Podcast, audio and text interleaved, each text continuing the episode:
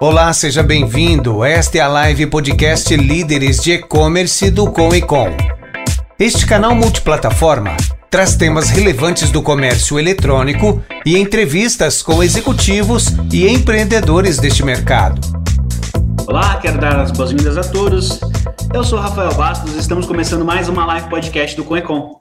Na nossa conversa de hoje, nós falaremos com Ricardo Pinto, que é head de e-commerce da Probel Colchões. Ricardo é responsável pelo reposicionamento da marca Probel e da implantação do e-commerce da marca. Executivo de marketing da R8 Marketing Outsourcing, empresa de consultoria de marketing para pequenas e médias empresas desde 2011. É especialista em marketing estratégico e gestão empresarial, ambas pela GV. Graduou-se em Publicidade e Propaganda na Universidade Federal do Mato Grosso. Ricardo também possui larga experiência com gestão de marketing de varejo, marketing educacional, gestão de relacionamento com clientes, planejamento estratégico e gestão comercial de empresas regionais e nacionais. Antes, porém, da gente iniciar o nosso papo de hoje, é importante lembrar vocês que o COECOM, o Comitê de Líderes de E-Commerce, é o maior grupo de empreendedorismo, networking e aceleração do comércio eletrônico do Brasil, que reúne executivos com o objetivo de se fortalecerem na presença digital, com ênfase no e-commerce através de experiências, assim como essa, a live podcast com Ecom. Então, siga o Coecom nas redes sociais, arroba Coecom Oficial, ou então acompanhe nosso site, www.coecom.com.br, porque lá você vai conseguir ficar por dentro de tudo que rola no universo do e-commerce e vai conseguir também acompanhar o nosso calendário, os nossos eventos e eventos de parceiros também. Então, acompanhe nas redes sociais, acesse nosso site e fica por dentro de tudo que rola no cenário do e-commerce. Esse é o nosso episódio de número 77, estamos no mês de junho de 2022. O nosso formato é multiplataforma, então você pode nos assistir através da, das três principais plataformas que são LinkedIn, YouTube e Facebook, e você também pode nos ouvir posteriormente através das principais plataformas de podcast ou através do nosso site www.coecom.com.br/podcast. Agora, sem mais delongas, eu quero chamar o nosso convidado. Quero dar as boas-vindas ao Ricardo. Seja bem-vindo, Ricardo. Oi, Rafa.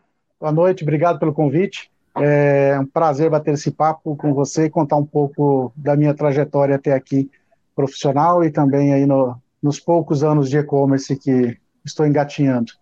Então, maravilha, Ricardo. Eu que agradeço, tá, em nome do Correcon aí, por você ter aceitado bater esse papo. Eu fiquei muito contente que você topou vir aqui contar um pouco da tua trajetória. Fernando também me confessou, Fernando é o CEO do, do Coca-Cola, ele também me confessou que ficou bem contente de compartilhar a sua história. Então, muito obrigado. Muito obrigado por ter aceitado e por vir dividir um pouquinho com a gente. Bacana. Eu tenho um agradecimento muito especial ao Fernando também, porque foi através dele que é, não só consegui me projetar em algumas áreas né, do e-commerce, é, conhecer bastante pessoas, um network muito forte, e, e, quebrar um pouco essa barreira desse medo e ter ido no Conecon, é, do Cocon X, né, fazer a, a, apresentação, que foi sensacional, uma parceria bacana com a Luísa Lamarca, até com orientação do próprio Fernando e do, do, do Rodrigo, Rodrigo Marucho, que é uma pessoa que tem um carinho muito grande com o trabalho dele e do, do Eduardo, irmão dele, que estão fazendo conosco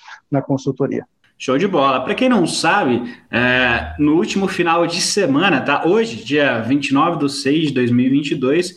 Então, quando eu falo do, do último final de semana, mais especificamente no sábado, no dia 25 de 6 de 2022, nós tivemos o Coecon EX, tá? A segunda edição do Coecon EX, que contou com mais de 500 participantes. E o Ricardo, ele muito brilhantemente compôs aí o palco junto com a Luísa, que hoje está à frente do e-commerce da Puma, eles falaram um pouco sobre esse cenário da indústria. Então foi um, um, um tópico muito elogiado e bastante importante do evento. Então, reforço mais uma vez, obrigado. Ricardo, até para a gente entender por que, que o Ricardo foi no Coecom, quem que é o Ricardo, como que ele chegou onde ele está hoje, conta um pouquinho da tua trajetória para a gente.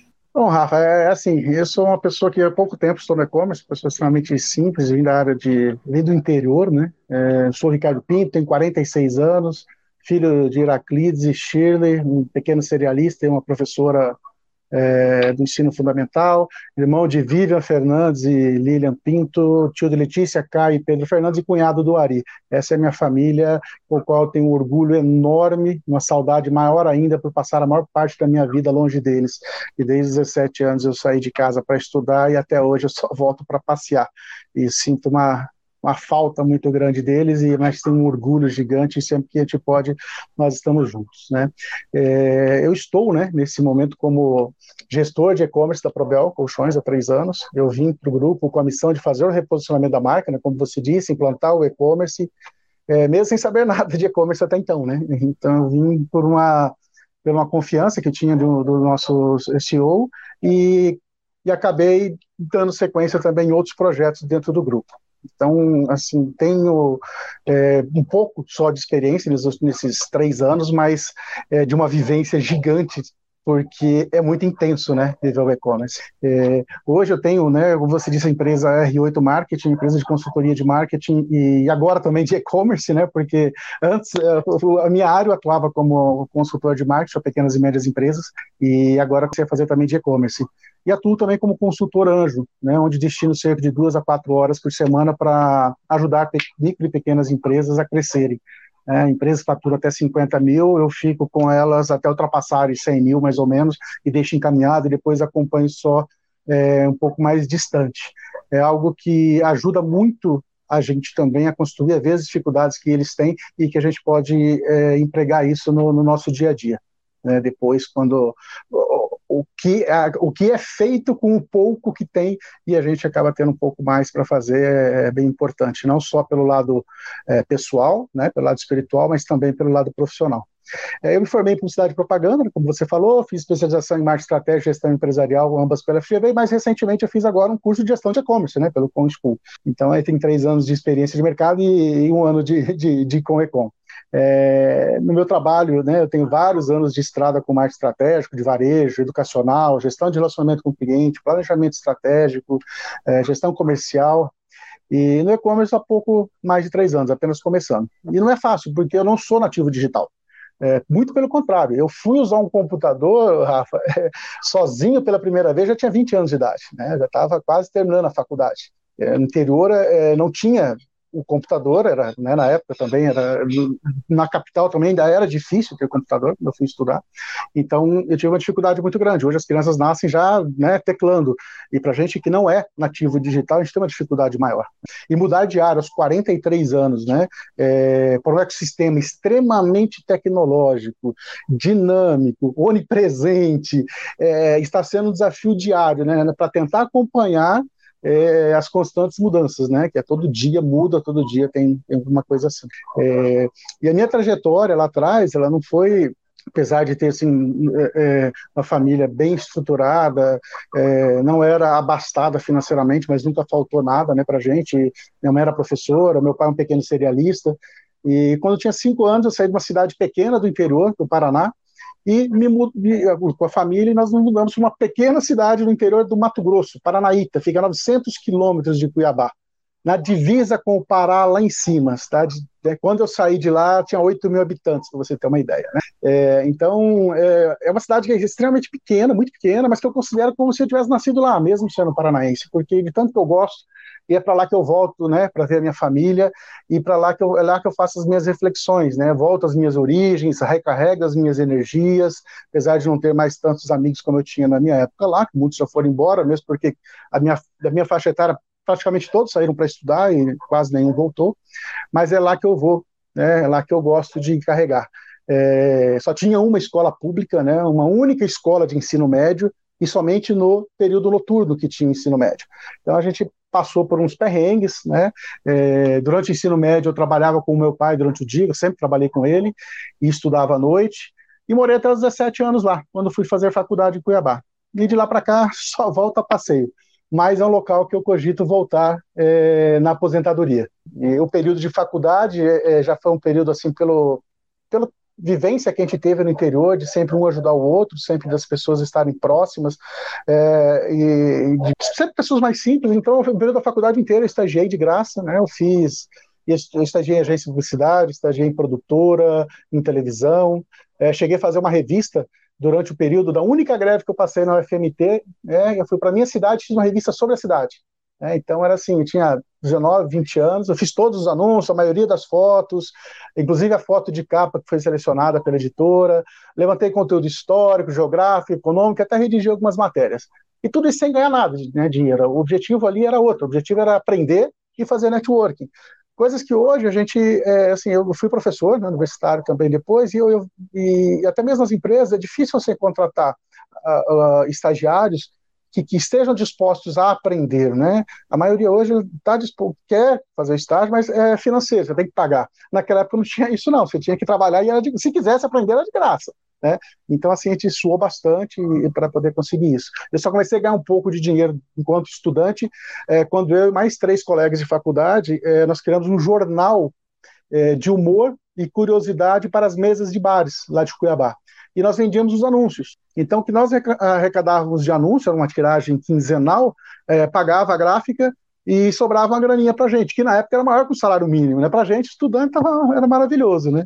Então a história foi mais ou menos por aí. Na carreira, é, na área comercial, né, já comecei com vendas, aliás, desde criança eu trabalho com vendas, é, em seguida gestão comercial, logo né, já fui me especializando, atuei em gráfica, agência, sistema educacional, e marketing foi por onde eu mais passei, né, até minha última meu último trabalho, quando eu estava no Piauí, em Teresina, é, quando eu o, o, Luciano Góes, que é o nosso CEO, fez o convite para vir para Goiânia é, pra, para o marketing na época ainda, e fazer o reposicionamento da marca e para implantar o e-commerce.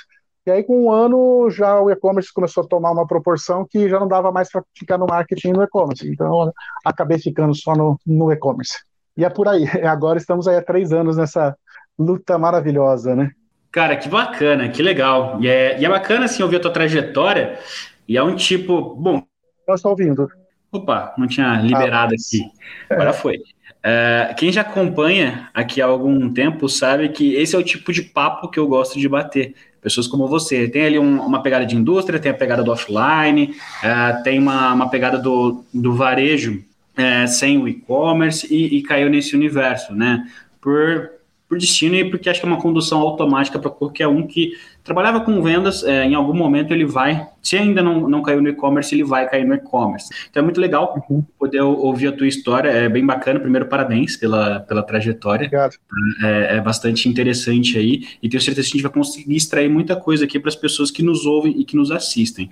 É, então, assim, o primeiro ponto que eu gostaria de, de trazer daqui é que a gente vê uma, uma ampla bagagem em vários setores, né, principalmente na, na parte de vendas e marketing, porque acaba se linkando, né? Mesmo quando você sai propriamente da área de vendas, você continua vendendo através do, do marketing, né?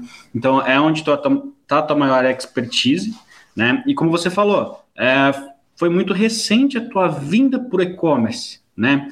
Então o teu trabalho efetivo ali para assumir uma operação, para conduzir tudo isso, é muito recente.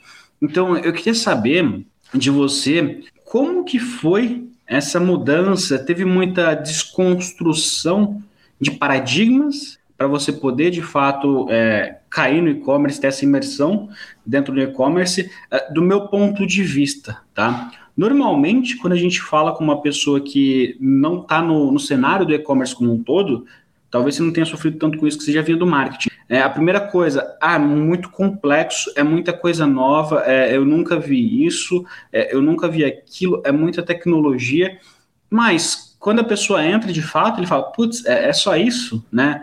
É, então, na verdade, mudaram-se as ferramentas, mas o conceito é, é, o conceito de varejo, é o conceito do balcão para você ter um bom atendimento, é, é o conceito do, do marketing para você impactar as pessoas, enfim, tudo isso que você já sabe, que os nossos seguidores também já sabem.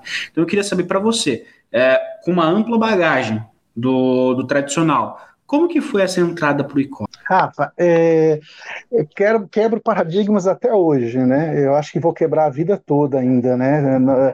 É, eu não digo só pela, pela minha origem não digital, digamos assim, é, é mais pelo, pelo ecossistema do e-commerce mesmo, que ele exige isso, né? É algo que muda constantemente, é algo que tem, assim, é, é uma, é uma doce loucura, né? A gente doce e agitada loucura. A gente está todo dia vivendo isso, né? Eu como eu tenho é, é eu tenho TDAH e assim luto muito com isso desde de, de, de criança, mas uma das características do TDAH é não cair na rotina, né? Porque senão desmotiva. E o e-commerce é tudo isso para mim, né? É, é, todo dia muda. Não existe rotina, né? A nossa a, a, gestão da nossa empresa, a gestão da maioria das indústrias, ela é muito conservadora, né? A da nossa é mais ainda conservadora. E assim, eu não falo com demérito, não. É, são posturas, né? De cada uma. E, e eu vivencio isso todo dia de é, é querer fazer algo mudou, vamos fazer, planeja, aprova com o orçamento, aprova com, com, com, com o nosso CEO, Passou um mês, dois meses, mais ou menos, olha, tem que mudar. Eu falo, pô, mas já não, já não mudou, já nós ajustamos o, a vela é, para no mês passado, vai ter que ajustar a vela de novo? Sim, o e-commerce é isso, né? O marketing digital é isso. Isso, para mim, ele é muito enriquecedor. É, é, desgaste, às vezes, né, por, por, talvez por falta de, da bagagem é, do digital que eu não tive lá atrás, né, é, dessa experiência, mas, é, por outro lado, ele é muito estimulante. É, início de pandemia, é, nós tivemos aí, a gente estava com seis meses, que, cinco meses de e-commerce é, com o site que nós subimos, e todo mundo parou de pagar, fornecedor, nós deixamos as empresas parar de pagar o fornecedor e os lojistas deixaram de pagar as empresas, ninguém sabia o que ia acontecer. E por dois meses o e-commerce da empresa pagou, ajudou, né, pagou praticamente todo o salário da, das quatro fábricas, né, de quase mil pessoas, pela estratégia que, a diretoria teve em é, diminuir o valor, só trocar os insumos para poder gerar a grana e fazer. Ali a gente aprendeu muito, né? Gerando, a, vendendo só insumo, empatando o dinheiro, mas gerava receita para pagar a folha de pagamento. Então, a, nesse momento de pandemia, lógico que se tivesse que falar hoje, eu gostaria da pandemia, eu não, não queria que tivesse, por tudo que aconteceu. Mas como a gente viu lá no, no, no, no evento, é, alguém falou sobre, por, para o e-commerce, é, foi é, uma evolução muito grande, e para várias empresas, não só no e-commerce, a transformação digital, né? E, e assim, em paralelo, tudo isso que acontece no e-commerce, ou vem a pandemia, ou sem pandemia, ou crise, ou sem crise, sempre o e-commerce está se projetando, crescendo, buscando evoluir. Né? Então, é, é, eu vivo essa disruptura todos os dias. Sim, sim. É, e até assim, é, é, que a gente vive numa sociedade que a gente tem que pesar muito em ovos. Né? Então, a gente tem que tomar muito cuidado com o que a gente fala, porque senão a gente pode ser mal interpretado e as pessoas podem julgar aquilo e aquilo pode tomar uma proporção gigantesca dependendo da sua expressividade é, por causa da internet. Hoje você, por exemplo, como está à frente de uma grande empresa, tem que é, ser muito polido com muita coisa que você fala, porque isso não pode refletir ali. O ponto é, todo mundo que trabalhou com alimentação, que conseguiu partir para o delivery, experimentou isso, e todo mundo que de fato entrou para o e-commerce experimentou isso, que é sim um grande crescimento. Então, não é que foi bom a pandemia em si, não, ninguém gostou do Covid, mas ele foi esse acelerador, ele tracionou muito negócio pequeno, é, cresceu com uma expressividade que não se esperava, teve muito muito negócio do ramo de alimentação que experimentou o delivery e migrou totalmente a sua operação, então saiu de aluguéis caros, foi para um lugar um pouco, um pouco não, bem mais barato, às vezes um quarto do preço, às vezes até mais barato que isso, reduziu a quantidade de mesas e focou no, no delivery. Então, assim, foi uma disruptura muito grande. Por quê? Porque as pessoas foram obrigadas a experimentar o digital elas foram obrigadas a comprar online. Não era questão de, ah, eu quero comprar online. Não, não, você não tinha é, outra opção. Você tinha que fazer a, a, compra online, né? Então, acho que o principal impacto foi esse. É, e aí, um, um, outro ponto que eu, que eu separei aqui, que eu anotei, é sobre essa questão de, ok, o e-commerce ele passa por uma transformação o tempo todo, ele tem desafios o tempo todo. Então, por exemplo, se a gente fosse falar em 2020, eu acho que foi o auge ali do, do tráfego pago, que, que durou, perdurou até 2021, que foi quando todo mundo entrou, e final de 2021 começou a ficar muito difícil. Pessoas, é, todo mundo investindo, enfim, é, aquela disputa por lance e tudo mais. E aí já muda o, o que você falou. Vamos para outra parte. Não sei se vai ser SEO, não sei se vai ser influencer, depende muito do segmento. Acho que é o desafio todo, é o desafio de todo grande gestor, é esse. Como você vende a ideia para o teu time operacional dessas mudanças. Porque, putz, a gente estava navegando para lá. Time, agora é para lá. Ô time, agora a gente vai fazer um negócio que a gente fez e parou há um tempo atrás, porque agora está dando certo. Como que você faz para vender essa ideia para o teu time? Então, a, o, o, meu time, né, ligado diretamente a mim, o e-commerce, é, eu sou muito transparente com eles. Eu converso sobre tudo, deixo sempre muito a par do que está acontecendo, seja positivo, negativo, que as tendências que estão, é, sempre tenho eles do meu lado. É, com eles eu não, não sinto tanta dificuldade disso, eles me ajudam muito, né? Eu tenho, eu tenho pessoas ali que estão desde quando eu comecei ali o e-commerce e é meu braço direito e está ali para tudo.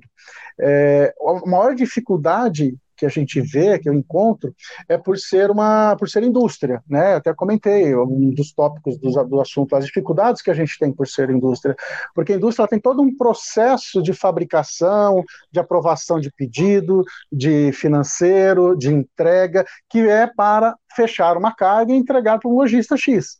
Então chega o pedido, aprovou, aprovou crédito, produziu em 10 dias, carregou o caminhão, 15, 20 dias está chegando na loja. O e-commerce não tem isso. O e-commerce ele chega, tem que aprovou à noite, no outro dia você tem que produzir, porque a gente trabalha o, o, com o pedido empurrando a produção, é, tem que mudar todo o processo da equipe que está fabricando de uma forma, tem que furar a fila, e às vezes eu entendo a, a, a, as fábricas, a gente fabrica em, em quatro unidades, né?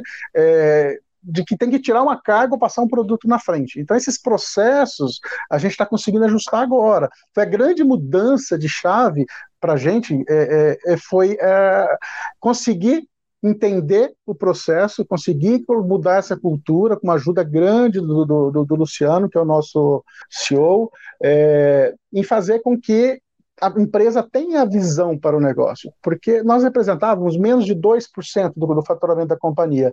Então chegava um pedido, quem que ia dar importância né, para isso? Era um projeto experimental.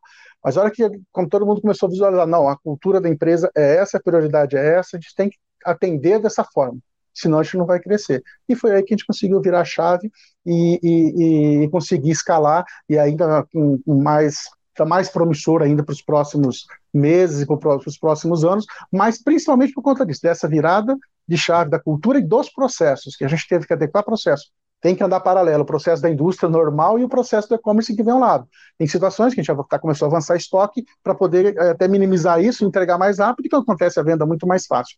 Mas, assim, do meu lado, no meu time, eu não, não sinto essa dificuldade. É mais que foi necessário, que hoje também já não existe mais, a mudança cultural da empresa e a mudança dos processos. Legal. Eu já vou linkar com essa pergunta, é, uma outra pergunta que eu tinha separado aqui, que vai até de encontro com um pouco do que você falou lá no, no nosso evento, no CoinCoinX, que eu queria saber da tua percepção, tá? Da, na opinião do Ricardo.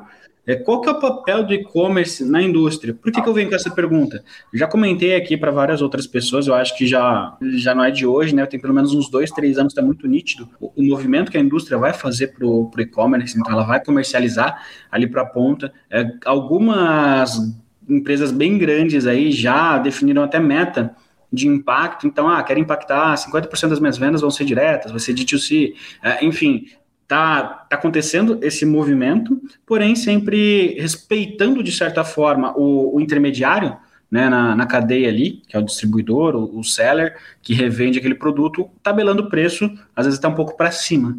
Né? Mas tem gente que prefere comprar direto da indústria e paga mais por isso.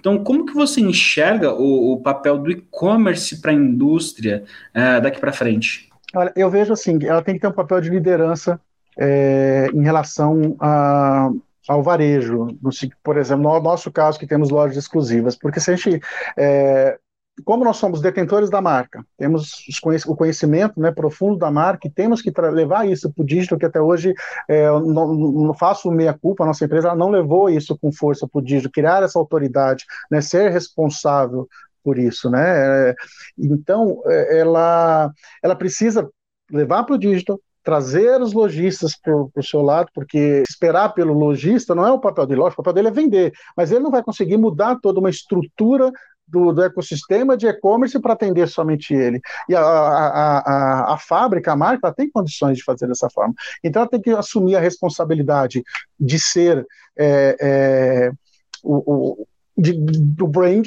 né, de ter a força da marca, de ter um bom produto, uma boa distribuição e aproximar o varejo para que eles possam fazer também a distribuição. O nosso modelo ele é, um, ele é híbrido, ele não, não, não, cai muito lá nas sopas de letrinhas, naquela sopa de letrinhas, né? Tem, tem o D2C, mas nós temos também linhas exclusivas para o D2C e temos linhas para que os lojistas possam capturar esses pedidos também. E a gente agora está fazendo, passando por uma reformulação grande de tecnologia, de processos, e que vamos incorporar todas as lojas né, dentro do, do, do, nosso site para que não somente a, o, o, consumidor encontre ou converse com a loja, mas também que o lojista ele possa, o lojista pode, possa vender o produto ali, produto que ele não tem na loja, possa vender o produto da fábrica e a fábrica atender, assim como a fábrica pode vender um produto no site e o lojista pode atender. Então, essa, esse é o, o, o principal hum, é, é, papel, esses são os principais papéis da indústria, né? É, é ter a liderança para fazer essa transformação sem canibalizar. Né? Hoje a gente tem canibalização, a gente vê algumas indústrias né, canibalizando com, com o varejo. É, nós sofremos não canibalização de produto, porque a gente não tem uma, uma, uma, política bem ética em relação a isso, mas a gente ainda sofre com a canibalização de anúncios. Né? Porque gente coloca, inflaciona o anúncio. Eu coloco lá, coloco um produto para vender, a marca Probel, institucional do Probel, e de repente está subindo dois, três reais lá pelo clique, porque tem mais alguém, um, um lojista também anunciando.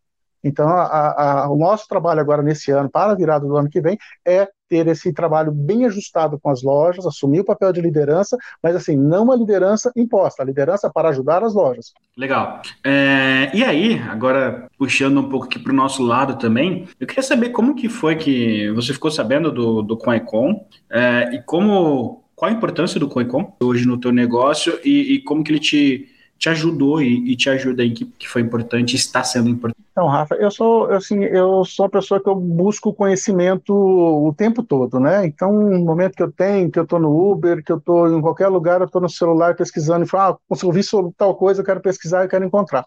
E na época que está passando por esse, é, esse boom né, do e-commerce, e eu senti a necessidade, até hoje eu sinto a necessidade que eu, eu sei que eu preciso de melhorar muito, conhecer muito mais, mais termos, mais técnicas, o que, que todo dia muda. Assim, quando eu acho que a gente está chegando perto, vai no evento, já disparou, está todo mundo muito lá na frente, né? Nós não somos vanguardistas. E nessa busca eu encontrei lá o, com o Econ, né? Achei interessante tudo que eu li dele, fiz um, um cadastro, né? E o Fernando me ligou. E aí uma conversa que era para ser de meia hora foi de duas horas porque a gente se identificou bastante. Ele também é lá do interior do Mato Grosso, uma cidade próxima aonde eu morava, de Colíder, e tinha bastante assuntos em comum. E, e foi isso. E a gente começou, já, já foi nos ajudando bastante, já tivemos mentoria que ajudou pra caramba a gente. E eu sinto confiança, eu sinto segurança em quando eu tenho, quando eu tenho uma dúvida, alguma coisa, em colocar no grupo, ou em colocar com o Fernando, ou com outras pessoas que se predispuseram a ajudar a gente ali sem, é, sem interesse nenhum. As pessoas estão ali, é um comitê de líderes para ajudar as pessoas, né? E isso, isso é muito bacana. O, o, o, o Coacom me ajuda muito hoje, no, é um termômetro também para o que está acontecendo no e-commerce. Todo dia, tá, se alguma coisa está acontecendo aqui, você já está vendo todo mundo comentar, está com ele também, se não está. É, não só o networking de fornecedores, mas um indicar fornecedores e serviços, novas tecnologias que estão surgindo. Então, assim, eu vejo o com Econ, eu até falei pro, pro, pro Fernando, assim, Fernando, é, é, o valor que a gente paga no com Econ, cara, é isso, pelo retorno que a gente tem, acho que é o melhor custo-benefício de investimento que nós fizemos no, no, no na empresa, no e-commerce, e eu, foi o com Econ, porque me ajuda muito, entendeu? Ah, que legal. É, hoje a gente está ali em quase 300 membros, juntando todas as unidades, né? E realmente, tem é, gestores e empresários de todos os perfis, de todos os segmentos, então tem muito dessa troca. É, e, e, isso é bem legal e acho que é o propósito ali do grupo. E aí eu sei que depois disso você deu um passo que eu considero muito importante, tá? Que é a, a questão, você até comentou aqui da, da consultoria com Marucho né? Que vocês estão passando aí pelo processo. Se você puder comentar um pouco sobre isso também, é lógico, não entrando em, em parte de processo, né? Mas uhum. em, em impacto, às vezes, é uma coisa assim que, que te trouxe. Para você que está nos assistindo e está nos ouvindo, né? O Rodrigo Marucho é um dos principais profissionais aí do cenário do e-commerce. É, é, respeitado por todo mundo do, do e-commerce. Acho que não tem ninguém que fala, não, eu não gosto do Marucho, eu não considero o Marucho um, um dos principais profissionais do mercado. Não, tudo isso é, é um consenso geral. E, e, ele fez uma especialização em Disney, tá? Existe um uma metodologia Disney de encantar o cliente. É um curso que o pessoal vai para Disney, faz esse curso. Marucho foi para lá, ele fez, ele se homologou, né, representante do Disney Institute aqui no no Brasil para poder aplicar a, a, magia da excelência. Então ele tem um projeto fantástico em cima disso. E aí, Ricardo, se puder falar um pouquinho sobre isso também? Ah, o, eu os maruchos, né? Que tem o Rodrigo, e a gente não pode esquecer nunca do, do Eduardo, que ele fica ali no bastidor, mas olha, é um cara que acho que, ajuda muito, muito, muito o Rodrigo, o, o, o Rodrigo mesmo. É, eu conheci o, o, Rodrigo numa palestra, eu não me lembro se foi num evento do, do, do E-Commerce Brasil, em São Paulo, ou se foi da, do VTEX Day, foi uma palestra sobre o atendimento da Disney, né, e, e lá já me simpatizei, mas até então eu não, não, sabia que ele era consultor. E numa das conversas com quando a gente estava aqui com os diretos, com o presidente, com o CEO da empresa, e que tomou essa decisão, falou: olha, nós vamos escalar, nós vamos tornar uma, uma referência na indústria, e o que, que a gente vai precisar fazer? E eu falei: olha, eu não tenho conhecimento para poder dar esse salto gigantesco. Eu, é, temos consultorias, vou procurar a melhor consultoria. Ele falou: pode procurar a melhor consultoria que, que, que encontrar. E foi quando eu falei com o Fernando. Eu falei, Fernando, está acontecendo isso, isso, isso, eu preciso do melhor consultor de e-commerce do Brasil. Quem que você indica? O pessoal falou, Marucho. Eu falei, cara, mas, ele falou, mas você está, você está preparado? É uma, é, uma, é uma grife, né? É uma boutique. Eu falei, cara, me passa o contato. O seu contato conversei extremamente é, acessível, querido, e pessoalmente que eu conheci depois de três, quatro meses de consultoria, só conheci pessoalmente agora, né, na, no, com, com o X ele e o Eduardo, que são pessoas maravilhosas, é, e representa muito isso que eles que o, que o Marucho, né, é, é, essa imagem que ele tem no e-commerce, eles falam de uma, numa simplicidade, é, numa leveza sobre o e-commerce e nada assim a, a, mágica, a mágica do atendimento sim, mas nada algo revolucionário, simples, o básico que funciona em cada momento. Então nós temos um planejamento com eles aí é, até 2025, já foi apresentada a proposta, então, a gente já está já estamos no horizonte 1 e temos aí mais vários horizontes para para executar e é, foi uma não só para a gente, do, né, nós do, do, operacional ali do e-commerce, da gestão, mas para os nossos diretores que, é, que não tinham tanto conhecimento de e-commerce e começaram a participar com eles e viram né, todo, toda a importância e tudo que para onde está se caminhando, né? Então essa mudança da diretoria em decidir vamos nos tornar grandes e vamos começar pelos grandes, vou trazer aqui o Marucho para dar essa consultoria, é, foi sensacional. Isso foi um, um grande divisor de águas para a gente. A gente está aí numa fase crescente, é, passamos uns dois meses que todo o mercado do comércio eletrônico passou, mas esse mês já cresceu bastante, evoluiu muito, já. Então a gente está tá muito otimista. É, e assim, o Marucho é uma figura, né? Ele é uma pessoa muito querida. Você chega perto dele assim, é uma energia muito, muito gostosa. É uma pessoa, além de todo o conhecimento que eles têm, a energia, a forma como eles falam, a forma como se relacionam é, com equipe, com funcionário, com fornecedor, com todos. É, eles são pessoas maravilhosas. Mas dá vontade de abraçar, né? Oi? Dá vontade de abraçar. Eles, é, eles são branquinhos, assim, vermelhinho, vontade de apertar, assim. é, eu falo isso pra minha esposa também. É, é eu cheguei, a primeira vez que eu encontrei, né, pessoalmente, que foi no, no, na sexta-feira, eu, cara, vontade de apertar ele, assim, entendeu? Não, é sensacional. E eu te fiz essa pergunta, é, lógico, eu já sabia que estava passando pelo processo, mas porque é uma das coisas que eu mais ouço, né, em palestras, teodos, em bate-papos. Ah, o grande diferencial do, do, do B2C, né, é, para o D2C, é que a indústria não consegue dar atenção, a indústria não consegue experiência. Os menores conseguem dar uma qualidade melhor de atendimento e aqueles menores ainda conseguem dar uma proximidade que é impossível para a indústria. E eu sei que a experiência é o pilar principal para o Marucho, né? É, então eu já vou engatar essa próxima pergunta. Como que você vê? É, eu acho que é, que é um paradigma isso também. Tá? De falar, ah, não, a indústria nunca vai conseguir ter é, um atendimento próximo ao cliente final, tá? Eu acho que isso vai cair por dentro. Tem muita tecnologia que pode proporcionar. O humanizar é um pouco mais difícil, mas o atendimento próximo eu acho bem possível. Então, como que você enxerga é, esse comentário de que ah, a indústria nunca vai conseguir se aproximar tanto do consumidor? Vai ser um atendimento mais frio, vai ser uma experiência mais fria. É, a indústria, por mais que ela, por mais que venha a tecnologia, por mais que a gente tente, é, nós não teremos esse o calor humano né? Porque a indústria está distante. O, o lojista, o varejo, ele é, ele é, o calor, né? Eu venho do varejo, é o calor, é o dia a dia, você acordar com aquela disposição de entrar o cliente, de conversar, de tirar as dúvidas, de explicar sobre o produto. Então ninguém entende melhor de vender do que o varejo, do que a pessoa que está lá. ninguém entende melhor do relacionamento com o cliente do que o, vendedor de loja, porque ele consegue entender a pessoa que chega é, do mais simples é, ao mais abastado, do homem à mulher, ele consegue entender, porque ele vê o corpo, ele vê o comportamento, o corpo fala, né? Tem um, um livro que diz isso, então ele consegue interpretar tudo isso, o bom vendedor, o varejista, ele tem essa proximidade, coisa que, que a indústria dificilmente ela vai ter. Ela vai poder oferecer um bom produto, ela vai poder saber é, através de pesquisas, até de, de, é, é de encontros com, com, com clientes para entender o que ele quer, o que ele gosta, mas o dia a dia vai ser sempre do varejo. Né? Isso a gente não pode querer tomar esse, esse espaço nunca, porque é, de, é, não é de direito, né, de conquista mesmo, né, que eles estão ali no dia a dia.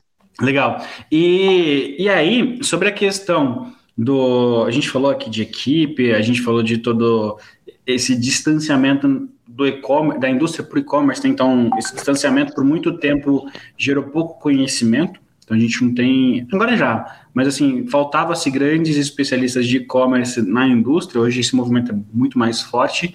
É, com tudo isso que a gente foi construindo aqui, como que você faz para selecionar os especialistas do seu time, né, de e-commerce? Então, como que você contrata esses caras? Como que você faz essa prospecção? Ou você pega alguém interno e trabalha esse cara, vai lapidando esse diamante para ele se tornar um, um, referencial ali dentro? Conta um pouquinho desse processo para a gente, porque a gente tem aqui algumas pessoas que nos assistem que às vezes já é indústria, né, e está uhum. querendo migrar para isso, está querendo migrar para o e-commerce, ou às vezes o, o cara quer começar um negócio, quer começar uma indústria e, e, tem medo de não conseguir ter a escala de venda, enfim. Fala dessa parte aí de, de contratação, de montagem de ah, time. Aqui, é, né, eu, eu, em Goiânia, né, eu fico na, na, fábrica de Goiânia, nós temos uma dificuldade muito grande na área de profissionais de e-commerce. Né? A gente sabe que, por exemplo, o grande centro de profissionais está em São Paulo, é, uma região do Paraná, Londrina, Maringá, é, Santa Catarina, do Rio Grande do Sul, é, mas aqui no, no centro-oeste, aqui é, é, assim, é bem raro. Tanto que no início, quando a gente ia implantar o e-commerce aí, nós pesquisamos é, anúncios, pesquisamos todas as formas, nas faculdades e não encontramos ninguém. Né? No início eu trouxe uma pessoa de São Paulo para me ajudar. É, e depois a gente foi desenvolvendo aqui. Por mais que, como que eu, alguém que não entende de e-commerce vai desenvolver uma pessoa de e-commerce, né? Então a gente foi mais pelo lado operacional, batendo cabeça, aprendendo na prática, e assim, lógico que ninguém quer errar para aprender, mas quando a gente erra ali, é, é, a lição é doída, né? A lição a gente nunca esquece, né? A gente aprende a fazer. Então a gente tomou algumas pancadas, é, desenvolvi é, toda a equipe que está hoje, exceto um, todos os demais não são da área de e-commerce, vieram nós estamos desenvolvendo, é, tem o pessoal do operacional, tem o pessoal de logística, e somente um que no ano passado que eu consegui encontrar alguém de, de performance, de SEO, que pode, SEO, que, que pode, poderia nos ajudar. Além, apesar disso, é, como a tecnologia né, é, facilitou muito a contratação, tanto das pessoas que só trabalharem home office, mas também de trabalhos home office, de freelancers. Então, tem algumas vezes que a gente recorre a isso, né? Então, principalmente para uma empresa que é pequena, e até às vezes eu indico isso nas consultorias que eu faço, na consultoria Anjo, que eu né, não, não tenho interesse financeiro nenhum, apenas em aprendizado, eu indico para essas pessoas que falam, ah, mas é caro contratar alguém. Não, tem pessoas, você pode contratar uma pessoa só de Google, você pode contratar uma pessoa só de rede social, uma pessoa só de, de, de SEO, né, é alguém que entenda de e-commerce e que, que, que vá, é um outsourcing, né, ele vai pegar um pouco de cada um, você não tem bancar uma equipe, né, é, lógico, dentro de casa, melhor dos mundos, mas você, para colocar tudo dentro de casa, você tem que ter um faturamento né, parrudo. Nós ainda, agora que nós conseguimos trazer, é, é, trazer as redes sociais para dentro de casa, mas ainda buscando algumas evoluções. É, e é por aí, eu acho que quem não tem cão caça um gato. Você não consegue montar a equipe aqui? Vamos fazer, vamos fazer com, com freelance. E tem muitos profissionais hoje que podem fazer isso e atendem vários clientes ao mesmo tempo e de uma forma muito satisfatória e econômica. Sim, sim. Ah, como que eu enxergo esse ponto, tá? É, tem muita gente que não quer mais se encaixar em uma empresa, uh, ou então ele se encaixa em uma empresa, aí ele começa a performar, ele olha para o lado e vê que tem alguém que faz a mesma coisa que ele, que às vezes criou o próprio CNPJ MEI e está atendendo ali quatro, cinco clientes e consegue ter uma projeção de faturamento. E essa questão do home office fortaleceu muito isso, né? Então, no cenário do digital como um todo, né? Tá, tá difícil as pessoas quererem ficar numa empresa, querer construir uma carreira de cinco, de dez, até pela mentalidade da da nova geração, uhum. né? Então eu acho que realmente é um é, é, disruptivo, até por isso que eu, que eu quis saber. E eu já vi, eu já tive clientes de indústria, né?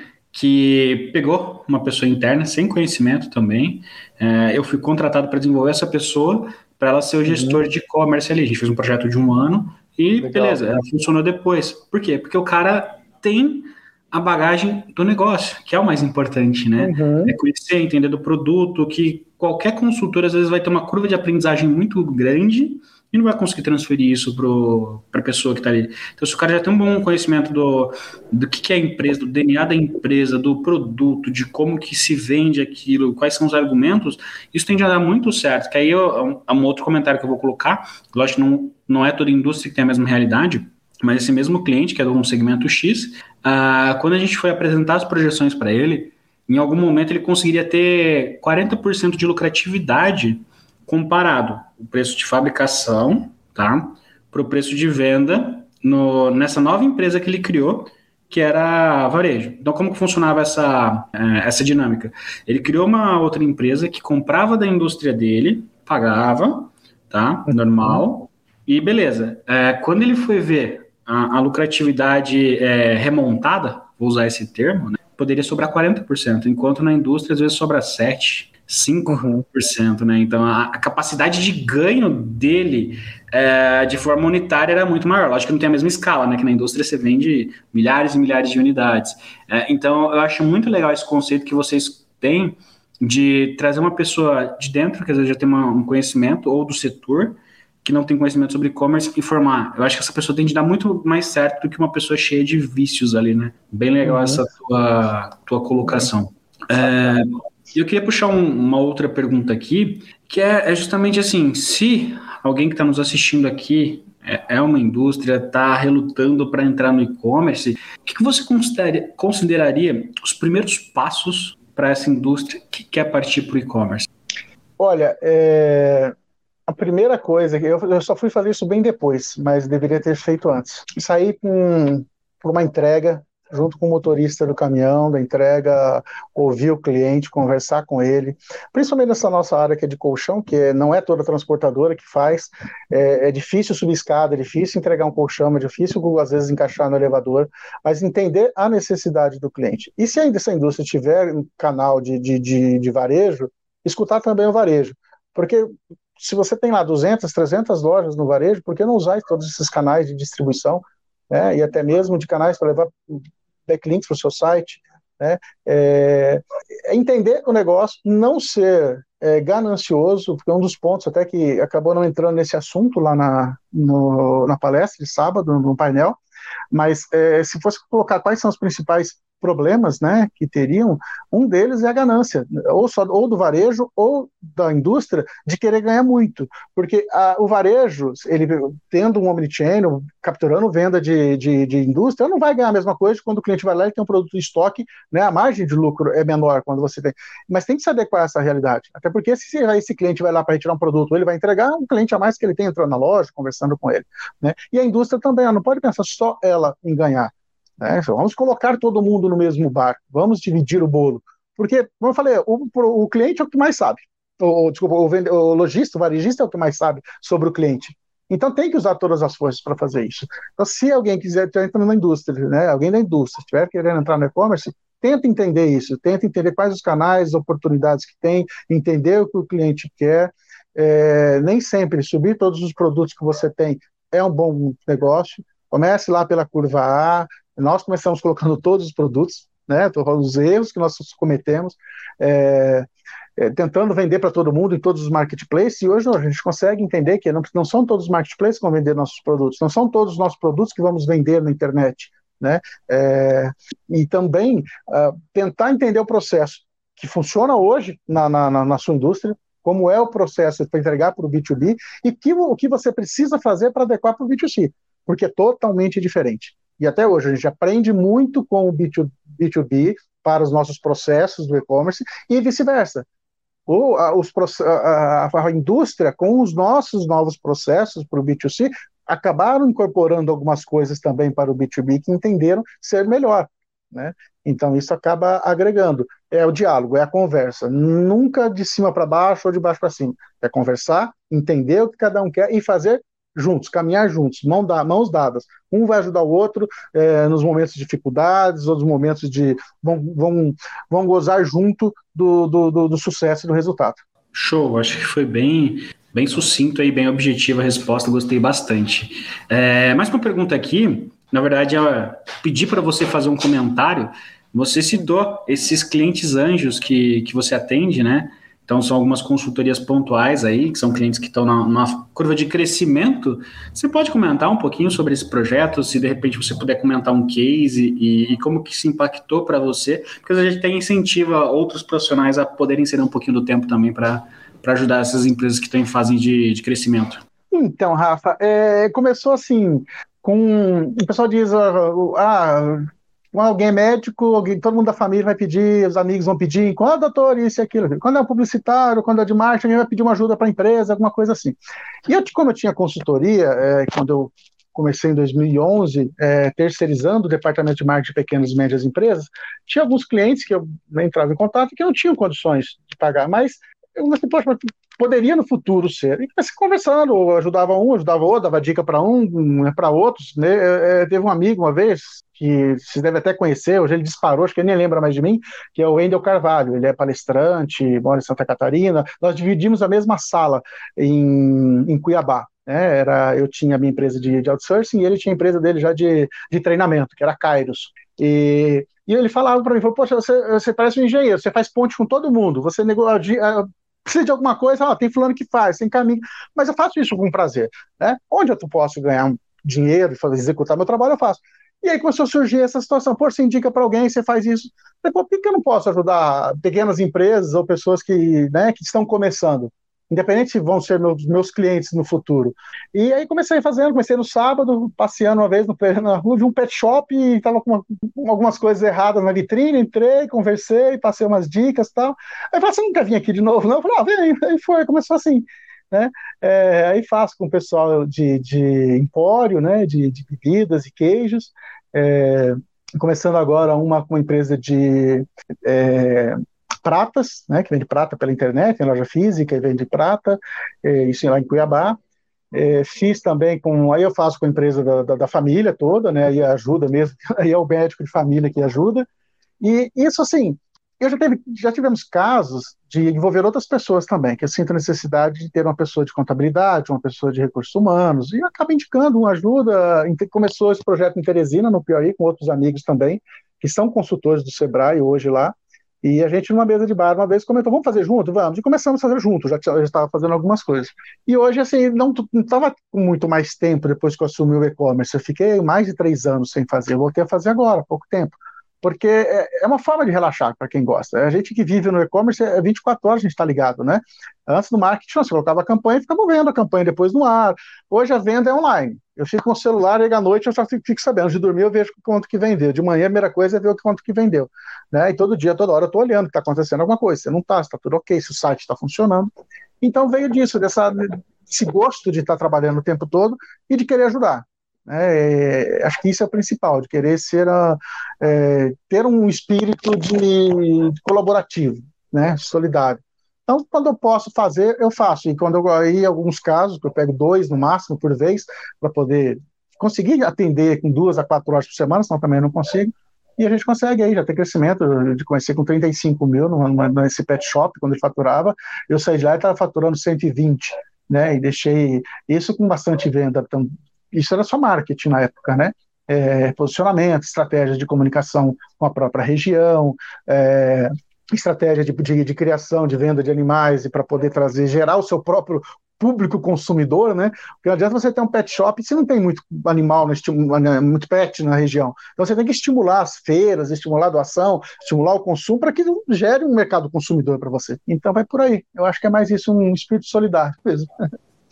Legal, cara, eu gosto muito disso. É, acho impressionante quem consegue é, executar pontualmente. Eu tento, mas ainda está tá longe disso que você conseguiu implementar umas horas ali na, na semana e parabéns, cara. Eu admiro bastante Obrigado. isso e quem consegue executar isso. É, o papo tá bom, mas a gente tem que caminhar para o final aqui, né? Porque a gente tenta deixar sempre quadro de. Né, a gente tenta sempre deixar no máximo uma hora ali e o papo vai passando. E, e, infelizmente tem, tem essa questão do tempo. E a gente tem um outro quadro de perguntas que é mais para a gente conhecer um pouquinho da tua dinâmica, do, do teu dia a dia. Aí vamos partir para essas perguntas agora, pode ser? Pode, fica à vontade. Maravilha. A primeira pergunta desse quadro é se você tem um mentor, e se você tem um mentor, se você pode revelar quem que é, uma pessoa que te inspira ou te inspirou. Assim, é, eu tenho temos vários mentores, um para cada área, né? Na área profissional, vamos ficar só nela, né? É, de principalmente na questão da honestidade, eu aprendi muito com o meu pai. Esse é, foi o meu grande mentor nessa área, né? De o que é meu é meu, o que é seu eu não quero nenhum por cento, né? E o fio, a pessoa ela é, é, é, o certo é certo mesmo quando ninguém está fazendo, o errado é errado mesmo quando todo mundo está fazendo. Então esse eu levo para a vida. E em relação à profissão, a cada eu tive muitos chefes, né? Muitos muito bons, muito bons. E alguns amigos também que eu, eu fui consultor deles que me agregaram bastante. Um deles é o, o, o atual é, CEO da empresa, que eu já havia trabalhado com ele lá no início dos anos 2000, que é uma pessoa extremamente inteligente. Eu acho que ele eu nunca conhecia uma pessoa que tem uma cabeça com uma memória, com um processamento de análise de, de, de, de futuro das coisas como ele, que é o Luciano Góes, uma pessoa extremamente inteligente e, e que eu sempre for fazer alguma coisa lá na empresa eu, é, é, eu ouço, né, mesmo, porque é, é o meu chefe, mas assim, é um cara que me dá muita, muita dica legal. É, tem outros também, que é o Sérgio, o Sérgio, o Sérgio, Sérgio Ricardo, Sérgio Antunes, que ele é da BLM, lá de Cuiabá, que é uma pessoa extremamente inteligente e simples. Ele sempre pregou que é o básico, você tem que fazer o básico, só. E a, a indústria dele, a marca dele é justamente o básico nunca sai de moda. Faça sempre o básico, sempre o simples. E ele não, por onde ele vai, é, ele leva isso, prega isso e compartilha com todo mundo. E isso ficou sempre na minha cabeça. Faça o básico, faça que isso é o que vai funcionar. Né? O agrega depois, coloque cereja do bolo de outra forma depois, não faça o básico. Então são essas pessoas que, que eu vejo e, e quero seguir algumas coisas que eles fazem. Legal. Segunda pergunta é: quais são as suas informações do dia a dia? Olha, é, hoje com a tecnologia, era muito de ler, né? Mas com a tecnologia hoje a gente acaba vendo muito podcast, eu lia muito livros, né? Agora eu leio mais, assisto mais os vídeos de é, de YouTube, os canais especializados né, no e-commerce, é, os portais como com Ecom, E-commerce Brasil, a Com, é, a, a, o Valor, que é alguma coisa mais de mercado, né, de, de negócios. Então, é, isso ajuda bastante é, os podcasts, a nova tecnologia, que às vezes você está num ambiente não dá para ler alguma coisa, você coloca o fone e vai escutando, de casa para o trabalho, que eu vou de Uber, também já vou escutando ali, é 20 minutos, meia hora escutando os podcasts. É, isso acaba sendo, digamos, eu não bebo de uma água só, né, eu não bebo de uma fonte só. Eu busco várias fontes, até mesmo para fazer um contraponto, né, para a gente poder entender o que é que está acontecendo outro dia mesmo, é, lendo um dos, dos, dos, é, dos, portais, eu não vou citar o nome, mas ele, ele postou alguma coisa sobre falsificação, né? Produto falsificado, não sei o quê, blá, Aí eu coloquei, não vou também dizer qual é a empresa, né? IFO, arroba, que o diga, né? Porque está aí em evidência, né? De sonegação. Porque não, é que ele sonega, que quem vende lá não paga, o imposto, entra no Brasil sem pagar, o presidente achou melhor não tributar, e o varejista aqui que se ferra porque tem que pagar o imposto, né? E sem contar com a pirataria. E aí a, a gestão do próprio olha, é quase que eu solto, da própria do canal, veio e comentou: "Ah, mas e qual é o qual é a empresa, tipo, defendendo, né? Qual é a empresa que não faz isso? Todas as empresas físicas, né? Eu falei: "Olha, tudo bem, mas aqui a gente está num canal de e-commerce, então a gente tem que falar de e-commerce, né? Porque não, não dá, a gente vive hoje, então é um canal que eu já deixei de, de, de querer assistir, de querer buscar informação ali, porque antes eu buscava informação, mas já desisti por esse motivo. Começou a ser tendencioso, defender crime, e não dá. É, realmente, é, acho que a gente vive uma era aí que tem que ser tudo muito bem infiltrado, né? A gente precisa saber de onde veio aquilo, como que isso reflete também porque com a, com a questão das bolhas que surgiu com as redes sociais, né? Tá todo mundo certo, todo mundo acha que tá certo, todo mundo acha que vai ganhar. Uh, enfim, acho que não vale nem a pena entrar nisso agora aqui. Mas vamos para a próxima pergunta. Você se lembra de alguma palestra, momento de network, ou troca de, de informação, de experiência ali, que para você foi uma grande virada de chave? Olha, é... eu acho que esses eventos que eu passei a frequentar em São Paulo me ajudaram muito, né? Foram esse com o Econ que eu fui agora, que foi o primeiro com o Econ X que eu fui, é... ele virou a chave em muitas coisas que eu, por ser, apesar de ser um dia só, estar corrido com a preparação da minha palestra, mas achei a palestra da, da Alessandra espetacular sobre CRM, que foi que me deu, olha, é, porque estava tudo assim, partindo por um lado de automação, de praticidade, e ela disse ali que, olha, não é isso. Tem que ter automação, mas o ser humano tem que estar presente. Me deu uma virada de chave muito grande agora. Né? Essa foi espetacular. A Sandra tem um papel bem bacana nisso. Que legal, que bacana. E saber que o Conecon também fez parte aí desse evento. Realmente, a Alessandra é uma profissional sensacional que faz parte do Conecon também lá de São Paulo. Uh, e agora, como uma saideira, que seria uma dica de ouro que você deixaria para os nossos ouvintes? Olha, mergulhe. Mergulhe de cabeça. É, quem tá, eu sei que às vezes é um conselho que as pessoas poxa, é um workaholic, mas não, não precisa ser um workaholic, né? Trabalhar fora do horário, mas mergulhe de cabeça no que for fazer, faça com tesão, faça com amor, porque fazer por fazer, para ir lá cumprir a hora, não, fiz, recebeu uma demanda, não, fiz, pô, mas você nem reviu, nem leu novamente o que fez, não entendeu, não entendeu o outro lado do cliente. Olhe de novo, olhe mais uma vez, dá um double check, um triple check e faça com amor e com muito tesão, porque é só assim que a gente vai conseguir é, vivenciar tudo isso. Porque conhecimento a gente busca, né? Conhecimento a gente vai atrás, é, vontade a gente tem. Agora, tesão, né? É, você tem que buscar mesmo para fazer bem feito. Sensacional, Ricardo. Que delícia de papo, cara. Eu tinha certeza que ia ser muito bom. A gente teve uns desencontros de, de agenda aí, mas no final deu certo. Mais de medo, na verdade, né? É? Não, mas deu certo, poxa. Foi lá. Não, 500 pessoas olho no olho ali. a fichinha agora. Ah, agora sim, agora eu quero participar de todos. Só me é, preparar melhor. Agora vai virar palestrante. Além disso, já pode incluir palestrante daqui a pouco. É, quando eu comentei com o Marucho, com, com o Rodrigo que eu ia fazer, né, que eu ia participar, ele falou, cara, seja bem-vindo para essa área de, de palestrar, de ajudar as pessoas, é, sem objetivo de financeiro, não, ajude, porque é um, é um caminho sem volta, você vai gostar demais, e eu já tenho um pouco isso na minha veia, falei, então é para lá mesmo que eu vou. Não, tenho certeza, e é sensacional. É, enfim, só vivenciando, né?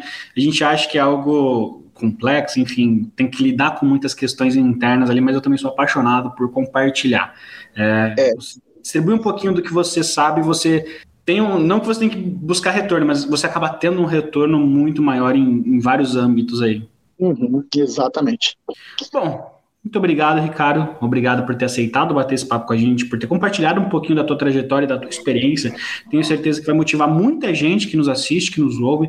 Também você trouxe várias dicas importantes para quem está na indústria, às vezes quer contratar, quer montar um time, quer partir ali para impactar o, o varejo. Uh, você já se tornou uma figura muito importante dentro do Coecon. O Fernando tá só que elogia aqui no, nos comentários. O, o, último que ele colocou aqui, ó, Ricardo Nota Mil.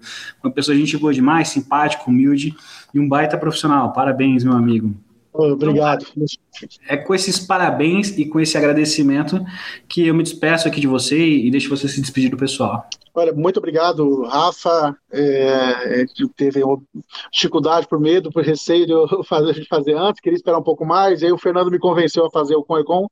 E aí de lá agora estou mais tranquilo. Agradeço muito a sua paciência, é, os seus conselhos, os ajudos que a gente conversa sobre algumas coisas.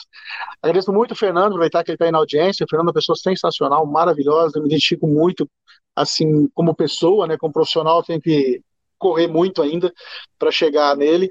É, e queria deixar aí um, um salve para todo mundo. Meu contato está aí, LinkedIn. Se precisarem, quiserem conversar, quiserem trocar informação, quiserem trocar dica, pedir é, referência, alguma coisa, estejam à vontade. É, isso eu faço com muito prazer, de querer compartilhar o que eu sei e compartilhar o que eu errei também, para que ninguém possa errar. Show de bola, cara. Pode sempre contar comigo aí. Acho que nosso objetivo é, é fazer do e-commerce um, um, lugar melhor aí, né? Para todo mundo. Uh, tenho certeza que seria a mesma fala do, do Fernando também. Então pode contar comigo, pode contar com. E tamo Legal. junto. Quero deixar Muito um agradecimento. Oi? Muito obrigado. A gente que agradece. Quero deixar um agradecimento muito especial para você que nos acompanhou até aqui, se você está assistindo essa live ou se você está ouvindo depois esse episódio de podcast. Muito obrigado. Quero lembrar que na próxima semana teremos mais uma live podcast. Então, para você saber quem é o nosso convidado, qual é o tema que vai ser abordado, é só acompanhar as nossas redes sociais, arroba Oficial, ou então acessar o nosso site, www.coecom.com.br. Lá você vai encontrar tudo a respeito do universo eletrônico, do comércio eletrônico e os eventos, o que está rolando na agenda do Conecom e também de outros eventos sobre comércio eletrônico. Muito obrigado e até a próxima. Um forte abraço para vocês. Abraço.